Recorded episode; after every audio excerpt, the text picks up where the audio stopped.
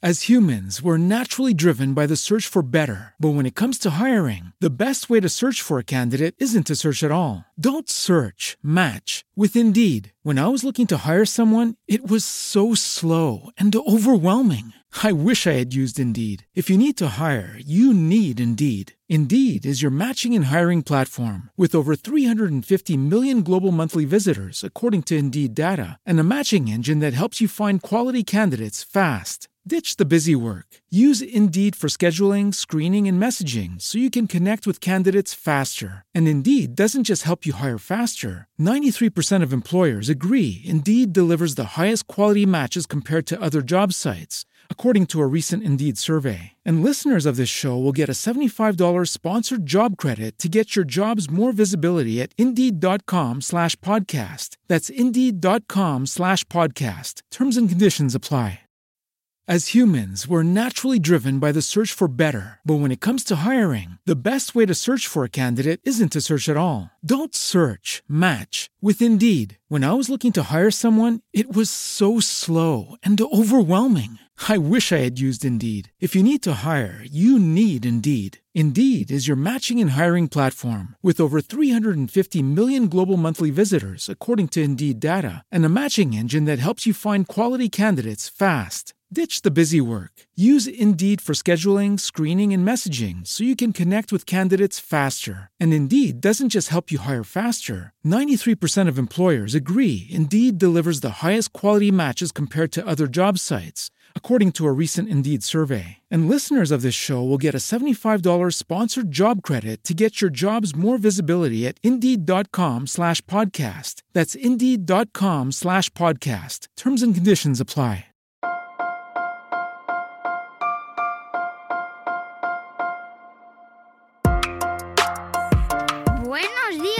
Días, Madre Esfera. Buenos días, Madre Esfera, con Mónica de la Fuente.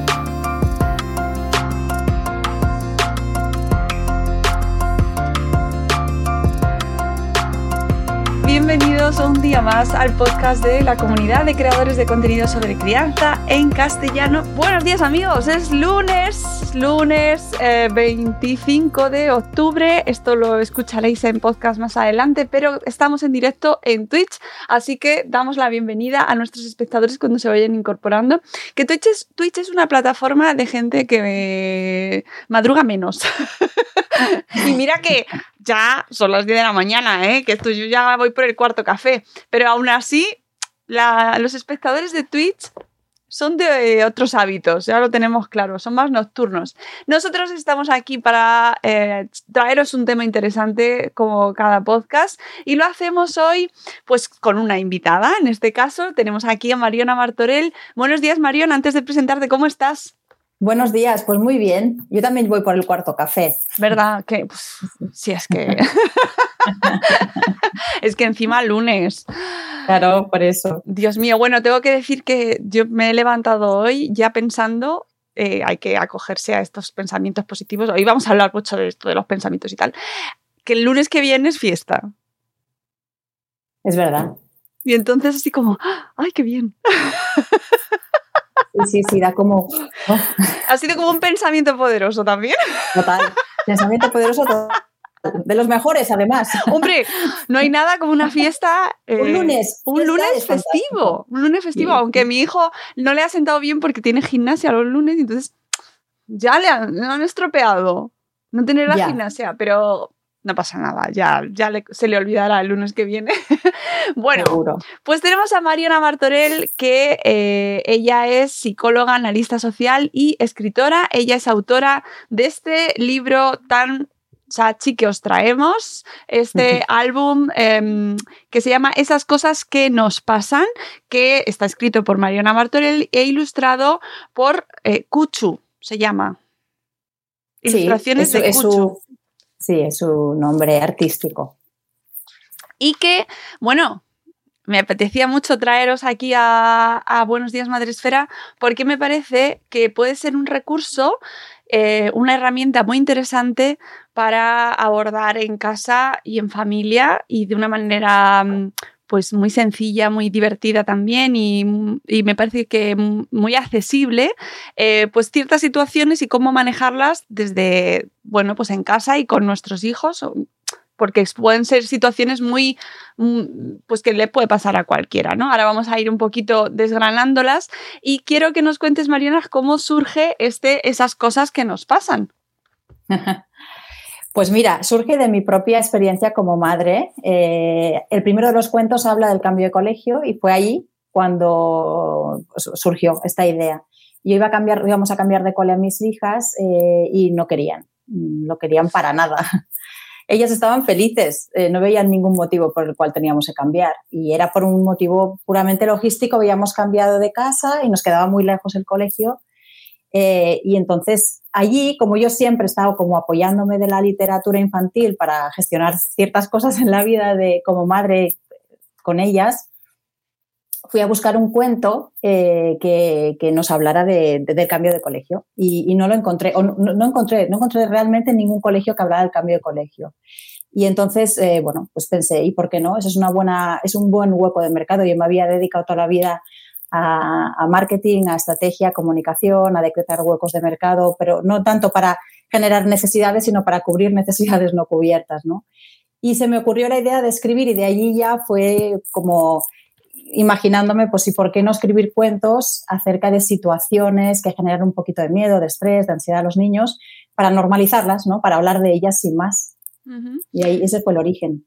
Eh, cuando mm, te pusiste con el, con esta, con esta, con, este proyecto, em, ¿con qué familia tipo te pensaste? ¿A quién estabas escribiendo? En realidad, en realidad estaba escribiendo a mí, a mí misma como madre. estaba escribiendo el cuento que a mí me hubiera gustado encontrar, ¿no? Entonces, yo creo que eh, todos los cuentos son maravillosos y tiene que haber un cuento para cada situación. Los cuentos fantasiosos de, eh, o metafóricos nos encantan y nos sirven mucho, pero en los, por lo menos a mis hijas, en las situaciones en las que están un poco asustadas o que necesitan eh, resolver dudas, la realidad, ¿no? La cosa más literal de eso es lo que pasa, la vida, las cosas como poder sentirse identificado con otras realidades es lo que les tranquilizaba más, ¿no? Entonces yo buscaba un cuento que fuera como muy realista, ¿no?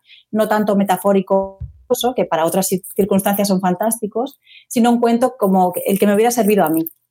Y realmente me inspiré un poco en, mis hijas, en mi, en mi, O sea, volqué un poquito ahí nuestra necesidad en ese cuento. Realmente, fue así. Eh, ¿Tú qué opinas sobre, bueno, hay, se ha puesto en los últimos años, hay cada vez más literatura con, que puede entrar dentro de esas características, ¿no? Más literatura infantil que entra dentro de esa búsqueda de soluciones para, ciertas, para ciertos problemas. Pues estoy pensando, por ejemplo, en dejar el pañal eh, o en...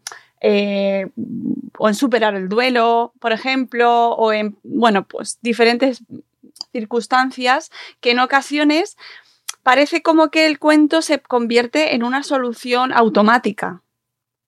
¿no? Y a veces que se achaca o se recrimina como que se ha convertido un poco en una especie de, de solución fácil. Ya, ya te entiendo. Sí, sí, bueno, claro, como todo, ¿no? Siempre hay el riesgo de poder como banalizar y luego cada caso es un mundo, ¿no? En este caso yo lo que pensaba es que los padres y madres tenemos eh, muchas herramientas a nuestro alcance, ¿no? O sea, estamos rodeados de blogs, de cuentas de Instagram, de revistas, de otros padres y madres, de amigos, de familiares, a quien podemos preguntar, consultar, explicar todo, ¿no? Pero realmente los niños, que son los que lo están viviendo, o sea, por ejemplo, el cambio de pañal más, eh, los, los cuentos sobre el cambio de pañal o cambio de hábitos, muchas veces son herramientas más útiles para los padres, ¿no? Para cómo poder gestionar aquello, ¿no? O que los niños también puedan, pero son muy pequeñitos todavía. Pero en este caso mío, yo lo que quería era una herramienta para el niño. O sea, es una herramienta para el padre, pero sobre todo es que el niño se pueda ver ahí identificado, ¿no? Eh, yo he intentado no proponer soluciones mágicas porque no creo en las soluciones mágicas. Yo creo que las cosas eh, se tienen que, que solucionar con su tiempo y con su tiempo y que cada familia, cada niño es un mundo. Y lo que he intentado proponer no son, pues eso, no son soluciones mágicas, sino que ni siquiera soluciones. Lo que he intentado es que los niños puedan verse identificados con aquellas situaciones que nos pasan, que se sientan menos solos, menos perdidos, porque muchas veces cuando pasan estas cosas ellos se piensan que son los únicos a quien les pasa, ¿no? Y el primer objetivo era, sobre todo, que los niños pudieran verse reflejados y que se puedan sentir más aliviados, decir, bueno, vale, eso que me pasa a mí y lo que yo siento y lo que me está pasando, pues es normal le pasa a otros niños y a otras niñas. Era sobre todo eso, ¿no? Y luego sí dar algunas sugerencias que a nosotros nos han servido, que yo como psicóloga sé que funcionan, pero también invito a que cada niño encuentre las suyas propias, ¿no? Insistiendo mucho en que cada proceso tiene su tiempo, eh, que nada es mágico ni inmediato. Es muy importante, ¿eh?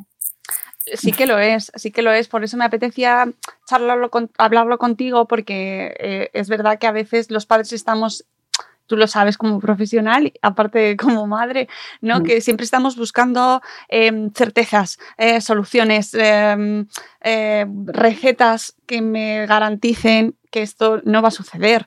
Eh, lógico, ¿no? También, por otro lado. Y claro, es muy peligroso cuando desde, la, desde cualquier sector se nos dice, tengo la solución perfecta para tu problema. Esto no te va a pasar nunca más. Es muy fácil eso. Claro, es muy fácil y además es muy incierto porque nadie lo puede garantizar, ¿no? Eh, sí, sí, mm, estoy totalmente en línea con lo que dices y, a mí como madre, o sea, no, no, tampoco me ha gustado. Yo siempre insisto que este, este libro lo he escrito más como madre que como psicóloga y lo digo con la boca bien grande y lo diré tantas veces como haga falta porque insisto que eh, yo me he basado en mi propia necesidad en tanto a madre y he dado las respuestas que creo que a mis hijas le funcionaban eh, pero no son respuestas teóricas, dogmáticas, eh, aplastantes, simplemente son sugerencias y insisto que para mí el objetivo principal es que los niños hagan un recorrido por el cuento sintiéndose acompañados, ya sea porque les está pasando a ellos o les pasa a alguien que les conocen o porque oyen que estas cosas pasan y también para irlos curtiendo un poquito, ¿no? Que la vida pasan cosas y que, y que no es que no pase nada, sino que sí que pasa pero que todo se acaba eh, solventando, solucionando, que todos aprendemos con el proceso y hacer un poquito niños un poquito más resilientes, ¿no? Que no, eh, que no transmitirles la idea de que el mundo es fantástico y que no pasa nada y estoy aquí para protegerte. Sí, claro, estoy aquí para protegerte, pero van pasando cosas y, no, y, sí, simplemente hay que irlas aprendiendo a pasar, ¿no? Y cada uno encontrando sus propias herramientas el pensamiento poderoso es la, mejor para mí. Pero, pero cada uno tiene que encontrar sus propias herramientas y respetando mucho el tiempo de cada niño y de cada familia y de cada circunstancia, ¿no? Mm, eh, ahora retomaremos el tema del pensamiento poderoso, mm. porque al principio cuando lo vi dije, ¡Ah! madre mía, ¿qué es esto? yo que soy muy. es mágico. Claro, claro. Es poderoso. Claro, yo soy muy de, muy escéptica mm, ante las, los métodos que prometen, pues eso. Mm, te lo voy a curar o no, pues siempre me pongo como, ¿qué es esto? ¿no? Que vamos a ver. Así que eh, cuando me enfrenté, y te lo reconozco, me enfrenté ante el término pensamiento poderoso con la con bueno, así, ¿no? Entiendo perfectamente. Claro, diciendo, a ver qué es esto, porque eh, cuidado, porque manejar las expectativas de los padres eh, en este caso puede resultar, pero bueno, ahora, lo, ahora iremos sobre eso. Me, mm, pensamiento madresférico, dice aquí Santiago en, en, el chat de Twitch. Hola Santiago, buenas. Em, esas cosas que nos pasan, este título y que has sido tú eh, desenredando así un poco, ¿no? Explicándonos en qué consiste, pero qué cosas eh, son las que nos vas trayendo en este libro para que la gente tenga una idea y sepa por qué tiene que ir a por él. Mira, son cinco protagonistas, son cinco niños, en, concreto son tres niñas y dos niños, y cada uno de ellos le pasa una cosa. Eh, por ejemplo, a María, que es la narradora de todas las historias, más allá de que no le pasan todas a ella, pero sí es la narradora y la prota, ella se tiene que enfrentar al cambio de cole que no quiere y además tiene mucho miedo de no hacer nuevos amigos, ese es un tema. Su hermana Julieta eh, se enfrenta al insomnio. Es un insomnio clásico puro y duro. O sea, es el mismo insomnio que puedes tener tú o yo o cualquier adulto, ¿no? No es el miedo a dormir solo, es el insomnio. Es, es cuando entramos en el bucle de que no puedo dormir, ay, ay, que es tardísimo y que mis dos hijas han pasado por ahí. Entonces también hablo en tanto a madre del insomnio infantil. Eh, luego Nico eh, se enfrenta a la muerte por primera vez. Es a través de un hámster, que la gente dice un hámster, digo sí, pues un hámster. Pero luego se habla del concepto de la muerte en general. es, verdad que él se enfrenta a la muerte a través de su hámster, pero luego hablo de lo que es el, concepto de la muerte, porque María, la, narradora, recuerda cuando su, murió su abuelo, y se habla de este concepto de, mm, de, lo abstracto, lo difícil que es entender que de repente esa persona o ese animal ya no está, ¿no? Es el tercer tema. Luego tenemos a Guille, que es un niño, bueno, es un personaje que todo el mundo le tiene mucho cariño. Me estoy recibiendo mucho, mucho apoyo hacia Guille. ¿Ah, y me alegra porque es, porque es un niño que despierta mucha ternura. Es un niño que sufre acoso escolar. No es un acoso escolar, y lo he hecho expresamente, muy duro, es decir, es un acoso escolar incipiente, pero sí que yo creo muchísimo, bueno, absolutamente en la prevención, ¿no? O sea, el acoso escolar se tiene que prevenir, no se tiene que solventar una vez ya existe. Y entonces por eso he tenido que tratar el tema del acoso escolar cuando ya existe, pero no de una forma muy radical eh, pero sí es un niño que se ríen de él porque es un niño distinto en el sentido de que no es el prototipo niño que le gusta el fútbol, etcétera, sino que es un niño muy artista, muy sensible. Y bueno, hay los, los típicos que siempre tienen una mente más intolerante y se ríen de él, ¿no? Entonces se trata sobre el acoso. Y por último tenemos último tenemos a Frida, que es una niña que aunque tiene siete años ha tenido un medio hermano, o sea, un hermano, pero es hermano por parte de madre y tiene muchos celos porque ha sido durante siete años hija única y se siente invisible. De repente tiene la sensación que ya no la quieren. Entonces se trata el tema de los celos y sobre todo el tema de eh, cuando nosotros interpretamos cosas de los demás que no son real, cuando nos hacemos nuestra propia paranoia, ya no me quieren, ya no, no, no, no tiene que ver con eso, tiene que ver con que las circunstancias cambian y los, los mayores hacemos lo que podemos. Entonces, esos son los cinco temas que encontrarán en esas cosas que nos pasan, pero es un concepto paraguas extendible a muchísimos otros temas, ¿no? Porque realmente eh, a niños y adultos nos pasan cosas constantemente, ¿no? Sí, de hecho, mm, me gusta un montón que al final eh, tienes una carta para los lectores y las lectoras eh, sugiriendo que si quieren tratar algún tema que les preocupa, que te lo manden. Claro. Sí, porque claro, la gente dice, ¿y cómo es que no has tratado en la separación? ¿Y por qué no? Yo, por ejemplo, mi hija mayor lleva gafas, vendrían a ser como personajes de María y Julieta, que son hermanas, reflejan un poco mis hijas. Entonces, cuando ella le pusieron gafas fue un drama, fue como lo peor de lo peor de lo peor. Y ese es otro tema, ¿no? Por ejemplo, Nico es un niño adoptado, eh, que lo trataremos si hay una segunda eh, versión de esas cosas que nos pasan, será el tema de la adopción no solamente para los niños adoptados, sino también para que, para que todos aprendamos a, entender los procesos de adopción, lo, difícil que lo tiene la gente que se siente distinta, eh, etcétera, ¿no? Ya, sea porque se ha adoptado o por lo que sea, ¿no? Y, bueno, hay muchos otros temas que, que, te digo que la gente dice, ¿y cómo es que no has tratado? Digo, pues porque tenía que elegir cinco, ¿no? Y porque salieron así, en realidad salió así, no fue muy, muy pensado, sino que fue bastante de corazón todo lo que he escrito, muy inspirada por nuestras vivencias familiares propias y cercanas, de círculos cercanos. Eh, y entonces ha salido así. Pero sí que, sí que se invita a que los niños nos puedan dar sus eh, sugerencias de temas. Sí, sí, tenéis eh, al final del libro eh, pues os invita a enviarlo por correo a la dirección de la editorial, a Duomo Ediciones. Y oye, que esto es una oportunidad estupenda de, tratar pues problemas que a lo mejor, o situaciones que a lo mejor no llegan a ser problemas, pero son situaciones que, se, que a lo mejor pues no sabes cómo manejar, ¿no? Que no tiene por qué convertirse en un problema, porque sí, porque a veces también eh, pecamos quizás de convertir todo en problemas, ¿no? Son cuando ah, también lo comentas tú en el libro de una manera que me parece muy positiva, ¿no? Como dar naturalidad a las cosas, que es que, eh, como bien dice el libro, esas cosas pasan, ¿no? Y no son problemas todo, ¿no? Que a veces sí que tenemos esa tendencia. Exacto. Eh, uno de los objetivos principales es relativizar. Yo creo que esa es la clave de, muchísimas cosas, ¿no? El, desdramatizar, relativizar, calibrar, poner en contexto, en, comparativa con. Eh, está, por ejemplo, el, el, cuento de Julieta que tiene insomnio, está muy claro ese mensaje, ¿no? De, bueno, sí, es un rollo, pero no es lo peor que te pueda pasar, ¿no? Porque muchas veces nos pasan cosas que pensamos que... Primero los niños cuando les pasan estas cosas se sienten muy solos, pobres, porque como los niños, como te digo, no tienen todas las herramientas que tenemos los adultos para darnos cuenta que es, pues para poder compartir, para poder leer, para poder charlar, ellos no hablan tanto de sus cosas. Con lo cual, cuando les pasa una de estas cosas o cualquiera, eh, se sienten solos, se piensan que son los únicos, ¿no? Mi hija cuando se iba a cambiar de cole se pensaba que era la única del mundo que iba a cambiar de cole o la única del mundo que lo estaba viviendo mal. Y digo, no, no, seguro que hay muchos otros niños que también tienen miedo, ¿no?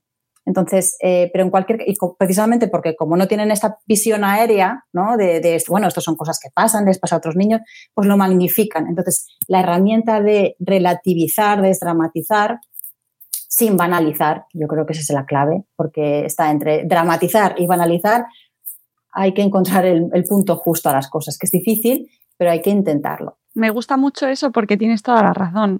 Eh, a veces nos vamos a Alex que son cosas de niños y ah, déjalo que no tiene ninguna importancia, ya se le pasará. A de repente nos podemos ir al otro extremo de, oh Dios mío, se va a acabar el mundo, tengo que, no sé, mm, crisis, drama nacional. y ahí entre medias nos tenemos que mover. Y, eh, con, con, cosas de ellos y con cosas nuestras, ¿no? O sea, realmente ese movernos en ese punto y justo, ni mucho ni poco, ese es el kit, ¿no? Mm. Y yo creo que contra antes enseñemos a los niños a, primero, o sea, darse cuenta que estas cosas pasan, eh, los tranquiliza a ellos porque tranquilo, no eres el único, no estás solo, no eres raro. Eso por un lado, los tranquiliza a ellos, o sea, les hacemos un favor a ellos individualmente, pero también hacemos un favor colectivo porque el mensaje que le estamos diciendo, oye, tú no eres el único que sufre aquí sufrimos todos y esto va de que todo el mundo pasa por un momento mejor o peor en la vida. Y, trabajar esa idea de empatía, ¿no? de, entender que tú no eres el único, no eres el centro del mundo, sino que existen más personas con otros problemas eh, y que todos, que todos tenemos que aprender a gestionarlos, pues creo que es muy importante también, ¿no? En esta era que vivimos del individualismo tan puro. Y, también me parece muy importante cómo abordas el tema de la inteligencia emocional, que es algo que también eh, como se habla mucho de ello, pues también corre el riesgo de caer en, bueno, que mm, eh, solo importan las emociones, eh, priorizar las emociones frente a otro tipo de, mm, de, cosas que puedan pasar. Pero en, tu, en el libro lo explicas de una manera muy interesante, porque al final aquello que no conoces no, mm, no, sabes cómo gestionarlo, ¿no? Y no sabes qué es lo que está pasando. No tanto como por encima de de hechos racionales, pero sí entenderlo para, gestionarlo bien. Claro. Bueno, es que eh, el libro, eh, que insisto que yo lo he escrito como madre, no tanto como psicóloga, ¿eh? pero sí que yo me, es decir, que la corriente psicológica que está detrás de esas cosas que nos pasan es un tipo de terapia que yo creo muchísimo en ella, que me he formado en ella, pero además creo mucho en ella eh, que es la terapia racional emotivo-conductual, que dice que pensamos, eh, sentimos tal y como pensamos, que la mayor parte de nuestro sentimiento, de nuestro sufrimiento, no viene tanto de las cosas que nos pasan, que de ahí esas cosas que nos pasan, sino de lo que nosotros pensamos acerca de esas cosas que nos pasan. Y de ahí, ¿por qué hay dos personas que les pasa exactamente lo mismo, uno la puede vivir mejor y otro la puede vivir peor? ¿no? Pues tiene que ver con cómo tú lo procesas, cómo tú lo interpretas, ¿no? el, el significado que tú le das a eso que te ha pasado. Eh, y de nuevo, es, ahí está el equilibrio en de no banalizar, porque no se trata de decir, no, no, no pasa nada, no, sí pasa, ¿no? Pero bueno, hay que aprender a pensar de una forma, y de ahí el pensamiento poderoso, que nos haga sufrir menos o nos permita sufrir menos, sin negar lo que nos está pasando, ojo, porque también hay un, bueno, y tuve que hacer un, hice un post en, en Instagram explicando la diferencia entre el pensamiento positivo y el pensamiento poderoso. Que yo el pensamiento poderoso no existe, es una palabra que me he inventado yo, es, es, una forma de resumir eh, que nuestro pensamiento tiene el poder de beneficiarnos, pero hay que esforzarse, porque el pensamiento positivo para mí es muy peligroso a veces, porque mm. muchas veces positivizar se trata, eh, pasa por negar la realidad, y no hay que negarla, la realidad es la que es, y además es muy tozuda, ¿no? y la realidad está ahí. Entonces, cuando tú se te ha muerto alguien, no es, no, no pasa nada, no, sí pasa, claro, claro que sí, estás muy triste y es que es normal te voy a enseñar un libro que a lo mejor lo conoces. Es que justo no estaba preparado, ¿eh? pero cuando has dicho lo del pensamiento positivo, no sé si conoces este libro, a ver si se ve. Ay, a ver la cámara. pues no, no lo conozco. Pues se llama, para la gente que nos escucha en el podcast, se llama, perdón por el taco, ¿eh? pero viene en la portada, Hasta los cojones del pensamiento positivo. Es de Buenaventura del Charcolea y lo trataremos próximamente en Salud Esfera, seguro, porque además es buenísimo. Pero Me la noto. no he podido evitar... Te va a encantar. Pero efectivamente el pensamiento positivo a veces, eh, con todas las cosas buenas que pueda aportar, eh, la perspectiva, ¿no? que a veces es muy necesaria, pues se podemos caer ahí en lo que tú bien decías, que lo estabas explicando fenomenal. Y por eso, y, el tema del pensamiento poderoso me parece muy importante que nos lo expliques bien en qué consiste y qué aporta en, en todas estas historias. Vale, pensamiento poderoso, insisto que, no existe como tal, es decir, si uno busca pensamiento poderoso, eh, no lo sé qué se va a encontrar, yo no me quiero A mí me da un poco de miedo, tengo que decirte por qué. Porque, ¿Por qué le llamo poderoso? Porque tiene poder, es decir, eh, porque no es ni positivo ni mágico, porque requiere un esfuerzo. Es decir, nosotros tenemos, yo soy muy partidaria de enseñar a los niños desde muy pequeñitos a pensar mejor. Pensar mejor no significa ser muy buenos en matemáticas, que también, pero no, no me refiero a eso, ¿no? Eh, pensar mejor eh, significa pensar de una forma más realista, menos dramática y sobre todo tener tolerancia a la frustración. Vemos mucha gente muy frustrada precisamente porque se generan unas expectativas mágicas, inalcanzables, o porque se niega a reconocer la realidad, o porque se cree que puede más de lo que realmente puede, etc. Entonces, el realismo, el, ser consciente todo el rato de, la realidad, de lo que, de lo que hay, eh, y tener unas expectativas mm, no fantasiosas, sino más realistas, te genera mucha menos frustración. ¿no? As humans, we're naturally driven by the search for better. But when it comes to hiring, the best way to search for a candidate isn't to search at all. Don't search, match with Indeed. When I was looking to hire someone, it was so slow and overwhelming. I wish I had used Indeed. If you need to hire, you need Indeed. Indeed is your matching and hiring platform with over 350 million global monthly visitors, according to Indeed data, and a matching engine that helps you find quality candidates fast. Ditch the busy work. Use Indeed for scheduling, screening, and messaging so you can connect with candidates faster. And Indeed doesn't just help you hire faster. 93% of employers agree Indeed delivers the highest quality matches compared to other job sites, according to a recent Indeed survey. And listeners of this show will get a $75 sponsored job credit to get your jobs more visibility at Indeed.com slash podcast. That's Indeed.com slash podcast. Terms and conditions apply. Esto se, se, basa en Albert Ellis, que es como el Sigmund Freud, pues el Freud, ¿no? digamos el psicoanálisis, pues Albert Ellis la terapia racional emotivo-conductual, que aquí en Europa no es tan, tan, tan conocida, pero en Estados Unidos mucho más.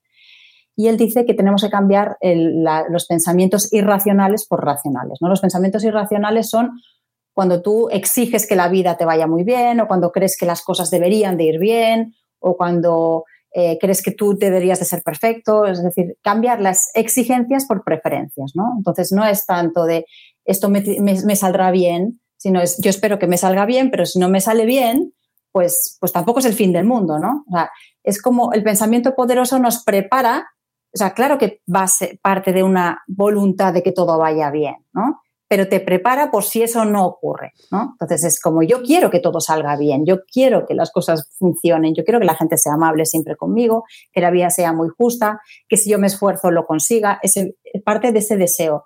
Pero no lo exijo, porque si no pasa, no me voy a frustrar y voy a aprender a gestionarlo, ¿no? Entonces, el pensamiento poderoso pasa por eso, por, eh, ser más realista y, sobre todo no dramatizar en el caso de que, no dramatizar en exceso. No se trata de siempre estar contento, no se trata de eso, sino de ser más realista, de me, ha pasado esto, estoy triste, pero, pero no es el fin del mundo, ¿no? Y, bueno, podría, ser peor. Siempre hay una, situación que podría ser peor. Y, en cualquier caso, eh, cuando uno, también el pensamiento poderoso es no hacerlo todo tan terrible, esto no lo puedo soportar. Bueno, pues a lo mejor es muy difícil, es costoso, pero sí lo puedes soportar, ¿no? Y es, eh, pues eso, es como ser un poco más constructivo, más realista y un poquito más resiliente, no tener tanta, más tolerancia a la frustración, porque las cosas no siempre van a salir como uno quiere. Realmente los niños mm, muchas veces sin darnos cuenta nos dedicamos de ya verás que te saldrá muy bien, ya verás que todo irá bien. Sí, hombre, claro. Y esto es muy peligroso porque puede ser que no vaya tan bien. Yo, por ejemplo, en el cambio de colegio, mis hijas decían, y me va a encantar. Digo, a la larga yo creo que sí, pero a lo mejor de inicio no, ¿no? Y puede ser que al inicio no, te, hagas tantos amigos como te gustaría. Y puede ser que al principio las cosas no sean como a ti te gustaría. Puede, puede que ocurra, pero, pero aún y así no es el fin del mundo y lo vamos a poder, y lo vamos a poder superar, ¿no? Y juntos lo vamos a poder, bueno, pues y encontraremos otras cosas que nos gustarán más, ¿no? Entonces, el pensamiento poderoso, eh, ¿por qué es poderoso? Pues porque tiene el poder de que vivamos las cosas de una forma menos terrible, menos dramática, menos frustrada, ¿no? Eh, y nos da como un poquito más de fuerza y de poder, de poder ir como sorteando las dificultades que van a haber en la vida, porque la vida las hay, ¿sí o no? Las hay de dificultades todos. Es como aquella frase de ¿qué preparas? ¿A tus hijos para el camino o el camino para tus hijos? Bueno, pues yo creo que hay que preparar a los hijos para el camino y no el camino para los hijos, ¿no? Entonces, ese es el pensamiento poderoso. ¿Me he explicado fatal? No, yo creo que se ha entendido muy bien. A mí me recuerda el pensamiento poderoso a, mm, al pensamiento que tenía mi abuela. Bueno, claro, es que al final hay mucha sabiduría ¿eh? ahí en las claro, Sí, sí, sí. Eh, y en fijarse mucho también en, eh, que es algo que a lo mejor hemos perdido un poco, en fijarnos un poco en lo que pasa con la naturaleza, ¿no? Muchas veces.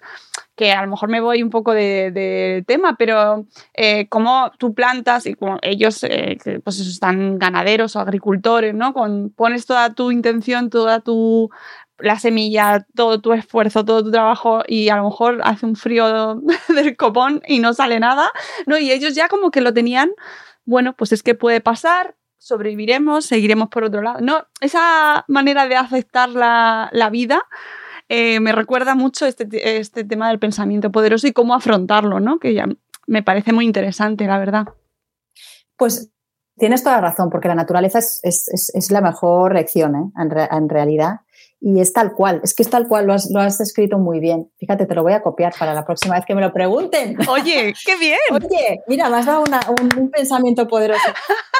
porque es verdad que, que, uno haga las cosas con toda la, voluntad y las ganas de que salgan perfectas no significa que vayan a salir perfectas, ¿no? Y, y, nos tenemos que preparar para que, sin ser derrotistas, pero tampoco hay que pasarse al otro lado. ¿no? De tener esa mentalidad que le llaman ahora el loser, uy, no me va a ir bien. No, no es eso. No, no, no se trata ni de decir me va a ir perfecto ni de decir, uy, seguro que no me va a ir bien. Es decir, yo lo voy a intentar, voy a hacer lo posible para que salga bien, pero si no sale bien, tampoco es el fin del mundo. ese es el pensamiento poderoso. Es decir, hay que esforzarse, no es decir, ah, bueno, claro, como no lo sé si va a salir bien, pues yo ya paso. No, no, hay, uno tiene que esforzarse en hacer las cosas bien y también tiene que esforzarse en, cambiar la mentalidad de que si no salen lo bien que uno pensaba, vemos muchos adultos muy frustrados. La frustración está, detrás de muchísimas cosas que están hoy desafortunadamente muy otra vez en los medios, ¿no? Eh, pues muchísima violencia, mucha, bueno, pues porque uno se genera unas expectativas eh, de las cosas y que cuando no se cumplen uno tiene que aprender a, afrontarlas y superarlas, ¿no? Pues eso, de la tolerancia a la frustración. Y, mm. también un concepto que también hablas de él y que, y que mm, creo que perdemos muy a menudo es el tema del tiempo y de y de que dejar también, ¿no? Por ejemplo, en el caso del, vecino, que no recuerdo ahora su nombre, y el duelo. Nico. De Nico, ¿verdad? Con el hámster, que me encanta la ilustración del hámster. Me encanta la ilustración del mm. hámster. Bueno, es que las ilustraciones del, eh, son buenísimas, son, buenísimas. Pero es que además en ese caso es que me hizo tanta gracia porque es tan tierna esa ilustración y lo, lo ha descrito tan bien y lo ha eh, te contagia, ¿no? Ese sentimiento que manifiesta el personaje y que le hace sentirse mejor, eh, te lo contagia porque es que la ilustración es preciosa. Es verdad, estoy totalmente de acuerdo. Pues en, en ese caso especialmente el tema del tiempo o en el del insomnio, ¿no? ¿Cómo, cómo hay que recordar la importancia del tiempo y de dejar pasar el tiempo? Totalmente. Es que vivimos con prisas, ¿no? Todos de inmediato y, eso tiene mucho, mucho peligro, ¿no? Porque, y volviendo a tu ejemplo, la naturaleza. Eh, las cosas suceden cuando tienen que suceder y la fruta madura cuando tiene que madurar, ¿no? Y los, el proceso de duelo eh, se está viendo repercutido mucho en, pues, pues, eso, con esos tempos que manejamos tan rápidos, frenéticos, de que todo es inmediato para allá, que cambio de aquí de allá, de repente es como que esta me dure, no lo puedo sostener, ¿no? Es como no lo puedo soportar. Y tenemos que aprender a conectar otra vez con, la, con, pues, con los procesos naturales de las cosas. Y un duelo eh, es un duelo, o sea, es decir, un duelo necesita su tiempo. Hay cosas que nos pueden ayudar a vivirlo de una forma menos horrible, seguro, y de ahí salen algunas estrategias que yo propongo, pero para mí el mensaje principal es primero, eh, permítete sentirte triste y permítete llorar, o sea, es que la tristeza forma parte de la vida y no podemos negarla, no podemos siempre pretender estar perfectos, estar, ni físicamente ni tampoco psicológicamente, ¿no? Mm. Y que los niños aprendan eso para mí es fundamental, porque eso les va a generar de nuevo menos frustración cuando se sientan mal o cuando estén tristes, ¿no? O cuando tarden en conseguir las cosas, porque las cosas a veces tardan y, es el proceso que a veces pretendemos ir más rápido de lo que realmente podemos y eso todavía es peor, tiene como un efecto rebote peor, ¿no? Mm. Eh, y bueno, pues ahí está ¿Cómo trabajamos este, este momento del pensamiento poderoso eh, de una manera, bueno, pues sencilla, porque tiene una parte teórica detrás, pero bueno, ¿cómo trabajamos? Aparte de leernos el, cuento, por favor, haceos con este libro maravilloso, ¿cómo podemos trabajarlo desde casa, el pensamiento poderoso? Pues mira, yo te diría que simplemente es... Em, para mí, a mí, yo te digo lo que a mí me ha ayudado como madre. ¿eh? A mí esta frase de que preparas a tus hijos para el camino o el camino para tus hijos es la mejor forma de, trabajar el pensamiento poderoso, porque eh, tenemos que preparar a nuestros hijos para que se hagan fuertes eh, sin que sean insensibles, ¿no? Pero fuertes y que aprendan a, a darse cuenta. Muchas veces tendemos o a sobreprotegerlos, ¿no? Meterlos una burbujita que no les pase nada y, y, sobreprotegerlos en exceso, porque hay muchos padres muy sobreprotectores, los padres helicópteros, los padres, o sea, padres que realmente no permiten que sus hijos se caigan, ni física ni mentalmente, ¿no? Que no pueden soportar verlos sufrir y que se creen que les están haciendo un favor y en realidad no es así. Lo estamos viendo un montón de adolescentes que vienen de esta época de los, de los niños hiper sobreprotegidos, que son adolescentes con muy baja tolerancia a frustración y que están fatal, o sea, que están con muchos problemas de ansiedad, de depresión, de dependencias, de relaciones tóxicas, etcétera. ¿no? Entonces, el pensamiento poderoso es tener la mentalidad de que tu hijo sí o sí va a tener que pasar por la vida por algunas circunstancias que no le van a gustar, ¿no? Y que son esas cosas que nos pasan a todos. Y, entonces no es dejarlos solos ante el problema, ni muchísimo menos, es acompañarles siempre con toda la ternura, el cariño, las palabras, pero sin negarles esa realidad, ¿no? O sea, yo diría es como hacerles conscientes de que son cosas que pasan, que no es que no pasa nada, a lo mejor a veces sí pasa, pero que, que, que, que todo que, al final todo se acaba solucionando, ¿no? Y que tienen que aprender a, a, no dramatizar cuando realmente eh, los problemas son comunes de la vida. Claro, estoy hablando de los problemas comunes de la vida, no estoy hablando de un problema muy grande, ahí no, no me meto ahí, ¿no? Esas cosas que nos pasan, habla de las cosas que nos pasan, no, no de los dramas excesivos, porque allí sí que las herramientas son otras efectivamente, ¿no? Siempre con el pensamiento poderoso de base, ¿eh? creo, pero, pero bueno, hay que dar un, empujón en muchas.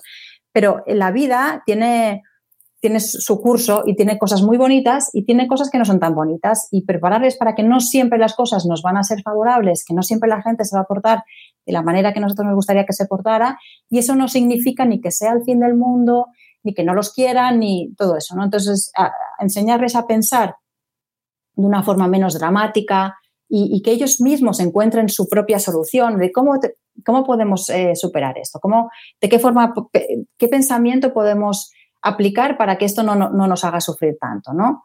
Pues, por ejemplo, en el caso del cambio de colegio, mi hija al principio era como es que no me hacen caso, porque ella es una niña súper sociable y que era muy popular en su cole y pretendía llegar allí y volver a todo el mundo le iba detrás. Y claro, no sucedió, la gente no le hacía ni caso porque tenía sus dinámicas, ¿no? Entonces es como ella se quejaba en plan, es que ellos no me hacen caso, digo, es que ellos no tienen ninguna obligación de hacerte caso. ¿Dónde está escrito que la gente te tiene que hacer caso, no? Pues a lo mejor tienes que hacer tú un poquito para que ellos te hagan caso, a lo mejor tienes que mover tu ficha, ese es el pensamiento poderoso que hay detrás, ¿no? ¿Qué puedes hacer tú? Si esta situación no te gusta, piensa qué puedes hacer tú para cambiarla, ¿no? Para que, ¿Qué puedes hacer tú? En vez de quejarte, es como ponerte no solo como víctima, sino como parte de la solución. Bien, tú puede ser que seas víctima, pero también puedes ser parte de la solución, ¿no? Eso cuando tú puedes cambiar las cosas, pero hay veces que no las puedes cambiar, como la muerte. Entonces ahí el pensamiento poderoso es aceptar. O sea, la aceptación eh, te previene contra la frustración, ¿no? Como aceptar, sí, sí, es como, es, un drama, sí, es verdad. O sea, aceptar que que hay cosas que no puedes evitar y que hay que pasar por ahí y que la vida te va, mm, iba a decir malauradamente en catalán, eh, desafortunadamente te va a traer de vez en cuando situaciones que tú no vas a poder evitar y que no te van a gustar y no te va a quedar otra que aceptarlas. aceptarlas no es ser una persona derrotista, sino aceptarlas en el sentido de que sí, sí, es que es lo que hay y bueno, pues a por ello vamos a intentar superarlo lo mejor posible y que el tiempo lo curará, ¿no? Entonces es eso, eh, las situaciones que no te gustan y que tú puedes hacer algo con ellas, intenta cambiarlas, ese es el pensamiento poderoso que hay detrás, y las que no te gustan pero no puedes hacer nada, pues aceptarlas sin dramatizarlas en exceso, sin eh, sin llevarlo a un pensamiento catastrófico de esto es el fin del mundo, esto nunca lo voy a poder superar, no, ni es el fin del mundo. Y claro que lo vas a poder superar, pero necesitas darte tu tiempo, ¿no? Mm. Estaba, recordando el apagón que hubo el otro día de redes sociales y como para mucha gente fue muy catastrófico, pero veis, eh, pasaron unas horas y se solucionó. Eso de, claro que lo puedes soportar, mis hijas lo odian, ahora, me lo dicen, ostras, qué favor nos has hecho, porque constantemente lo dicen. Digo, ¿qué tal te ha ido? Hombre, bueno, a ver, no era horrible, no, era lo peor del mundo, pero sí un rollo, vale, pero, pero lo he podido soportar, ¿no? Claro. es como que poco a poco te va haciendo la piel más dura por la vida, es como, vale, porque si no te encuentras a esta gente que todo es un drama, y dices, bueno, todo no es un drama, hay dramas, pero no todo es un drama, ¿no? Es que qué difícil, Mariana, qué, difícil. Pero yo también me lo tengo que aplicar todos los días. Hay un ejercicio que les hago a ellas que es ponerlo del 0 al 10. Eh, 0 es la cosa más horrible que te pueda pasar en el mundo mundial y 10 la mejor que te pueda pasar en el mundo mundial. Cuando eran pequeñas las hacía, a ver, ¿qué es lo peor? Se proponía pues o que papá o mamá se muera y la mejor, pues no sé, lo que sea. Venga, coloca ahí tu drama, tu drama tan horroroso en esa escala. Entonces, claro, que se muera papá o mamá, está muy lejos de su drama, ¿no? Claro. Entonces, como pues ves como realmente hay, para ti es lo peor que te está pasando en este momento, pero hay muchísimas otras cosas peores que te podrían pasar, ¿no? Pues eh, me parece, o sea, escuchándote parece mucho más sencillo. Luego, claro, efectivamente hay que llevarlo al día a día y, ir sobrellevando no solo los de nuestros hijos y hijas, sino los nuestros propios, porque somos los primeros que tenemos que aplicarnos, ¿eh? O sea, que Totalmente. es mucho más fácil decirlo, no, a tu hijo, a tu hija, pero cómo lo vivimos nosotros, ¿no? Claro, y hay que predicar con el ejemplo, ¿eh? No vale ir por la vida dramatizando y pidiendo a tus hijos que apliquen el pensamiento poderoso. Claro, me refiero que, que, el primero que tiene que hacerlo es uno mismo para poder educar en eso, ¿no? Claro, y luego además hay casos mucho más complicados como el tema del acoso, en el cual incluso ya está bastante por, o sea, no, solo depende de nosotros, eh, y ya no me refiero al caso de la muerte, que es obviamente, ¿no? Pero que en el caso del acoso escolar hay tantos agentes involucrados, tantas cosas que hay que manejar y está tan al día, o sea, es que eh, todos los días vemos casos. Eh, está tan integrado el tema del acoso escolar y tenemos y, genera tanta, tanto sufrimiento que esto me parece muy urgente que se, que, se haya más concienciación sobre esto. Totalmente. El, cuento del acoso quizás es el que se, desmarca un poco más porque trabaja sobre todo en la prevención del acoso, ¿no? la conciencia de la importancia del, del, rol de los observadores que se llaman, ¿no? Que son los que realmente están favoreciendo que ese acoso se, extienda, o sea, se, alargue en el tiempo, ¿no? Porque si hay un acoso y nadie aplaude al acosador, nadie le refuerza positivamente, ese acosador se acabará eh, eh, cansando más pronto que tarde y con lo cual el daño será menor, ¿no? El problema está en cuando ese acosador se ve reforzado positivamente porque alguien le ríe la gracia, porque, porque sigue siendo popular, por todo eso, ¿no? Entonces, ese cuento sí que trabaja mucho el pensamiento poderoso en el sentido de, que tú tienes que aceptar que la vida a veces hay gente que te va a tratar mal porque eso va a ocurrir, aunque no significa que sean malas personas, porque todo el mundo tiene su eh, motivo para hacer lo que hace, pero, pero sí que sobre todo el mensaje de este cuento está muy focalizado en la idea de la, de la concienciación, de la prevención y del hacer equipo, de estar todos súper conscientes de que no se puede dejar pasar ni una, ¿no? Y que hay que hacer mucho bloque eh, como grupo de clase, como comunidad, para que todos se, se protejan entre todos. Esa es la fórmula ¿no? de, de, la prevención del bullying. Tenía otro libro por aquí cerca, pero ahora no lo encuentro. Y precisamente relacionado con ese tema, pero lo mencioné en otro podcast anterior de cómics infantiles, eh, que habla sobre el caso del bullying desde una perspectiva de una persona que lo ha sufrido, que el libro se llama Subnormal, que choca mucho el título, lo sé perfectamente, pero es brutal, brutalísimo. Eh, tendremos podcast también más adelante sobre este tema. Es que son temas que son tan importantes de, tratar y lo trates desde el punto de vista del superviviente o desde la prevención, o sea, todo está conectado. Me parece fundamental que como padres, como familia y como educadores eh, nos fijemos ahí cómo actuar y cómo estar muy atentos para que no pase. Hay que estar muy atentos desde el primer, desde el primer síntoma porque muchas veces lo que tú decías al principio, ¿no? son cosas de niños. Claro, distinguir entre lo que son cosas de niños y lo que puede llegar a ser una cosa escolar, entiendo que no es fácil. Pero si educamos a nuestros hijos y nuestras hijas eh, desde muy pequeñitos en que tienen que tener una conciencia muy clara, que la clase, el grupo escolar se tiene que eh, proteger unos a otros y que si le pasa a él te puede pasar a ti y que es tú súper importante tú, porque en el bullying es, muy, hice una investigación bastante importante acerca del bullying, entrevisté a muchas víctimas, pero agresores también, ¿eh? muy interesante. Eh, el tema del bullying es que muchas veces los observadores se creen que ellos no pintan nada y no, si yo no, nada que ver. O sea, es, una cosa entre ellos, no, no, nada que ver, no. Es poner el foco en, el, la figura del observador que, que, muchas veces tiene el poder, la llave en su mano, ¿no? Es en el momento en que dejo de reforzar positivamente esa actitud, ni que sea callándome, eh, seguramente eh, las cosas empezarán a cambiar. ¿no? Y luego, luego sobre todo, concienciar mucho que el niño o niña que sufra acoso, por poco que sea, lo tiene que explicar. Porque muchas veces se callan, eso es muy clásico, para no defraudar, porque tienen miedo de que no les crean, porque tienen miedo de, defraudar a sus padres, porque no quieren generar problemas, por lo que sea. ¿no? Entonces, no tienen que callarse, tienen que explicarlo. Eh, aunque sea una, una minucia, aunque sea muy pequeñito, hay que explicarlo, porque a veces es una tontería, pero muchas otras veces no lo es. Y entonces explicándolo a los padres, a los profesores, a los amigos, hay que comunicarlo, explicarlo. Eh, muchas veces se, puede prevenir. Mm. Importantísimo, Mariona, ese tema. Y, bueno, yo creo que poquito a poquito eh, dar píldoras a la gente que nos escucha, estad atentos, hablar mucho, hablar mucho con las criaturas, con los niños, con las niñas, que, os cuenten. Eh, fundamental, siempre lo, contamos, ¿no? El que nos cuenten todo, que nos lo cuenten todo.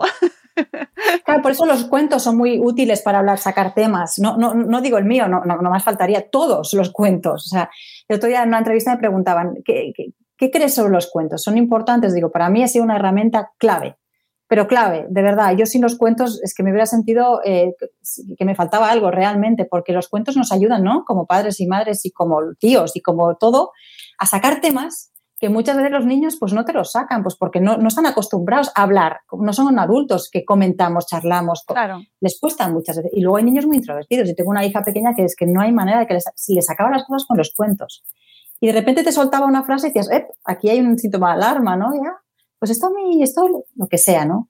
Entonces, que, haya cualquier herramienta, da igual, un cuento, una película, una obra de teatro, una canción, eh, lo que sea, que, estimule a los niños, que les dé herramientas para, darse cuenta que estas cosas que están viendo, que están escuchando, que están leyendo, pasan, que también les pasan a otros niños, otras niñas, les tranquiliza, les favorece a que te lo puedan explicar, porque si no se quedan en su pequeño mundo pensándose que son los únicos.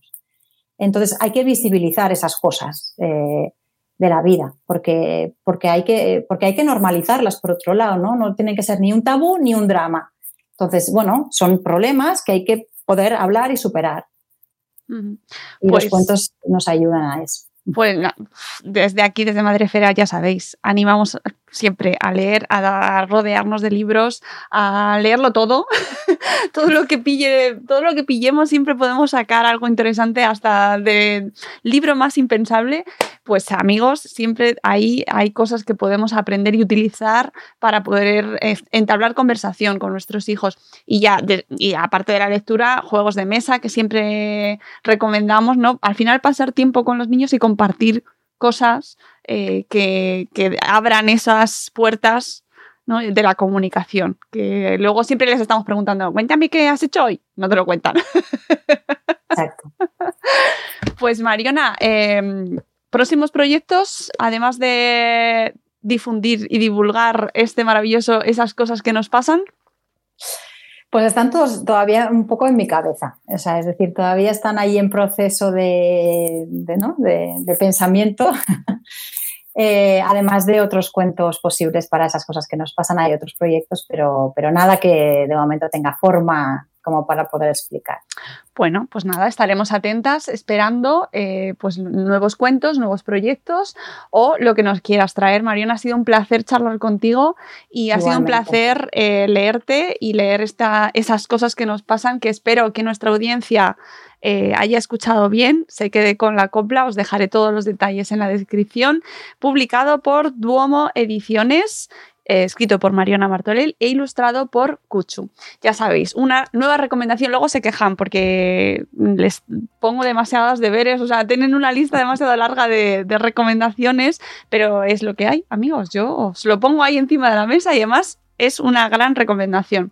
Muchas gracias, Mariona, y que tenga mucha suerte, que, se difunda muchísimo. Muchas gracias a ti, Mónica. Ha sido un placer igualmente. Pues amigos, nosotros nos vamos, volveremos con un nuevo episodio de Buenos Días Madresfera y os recuerdo antes de irnos que podéis votar en los premios Madresfera, ya sabéis, hasta el 30 de octubre. Votad vuestros blogs y podcasts favoritos de la comunidad, tanto de Madresfera como de Salud Esfera y de Sabor Esfera. Así que nosotros nos vamos. Hasta luego, Mariano. Adiós.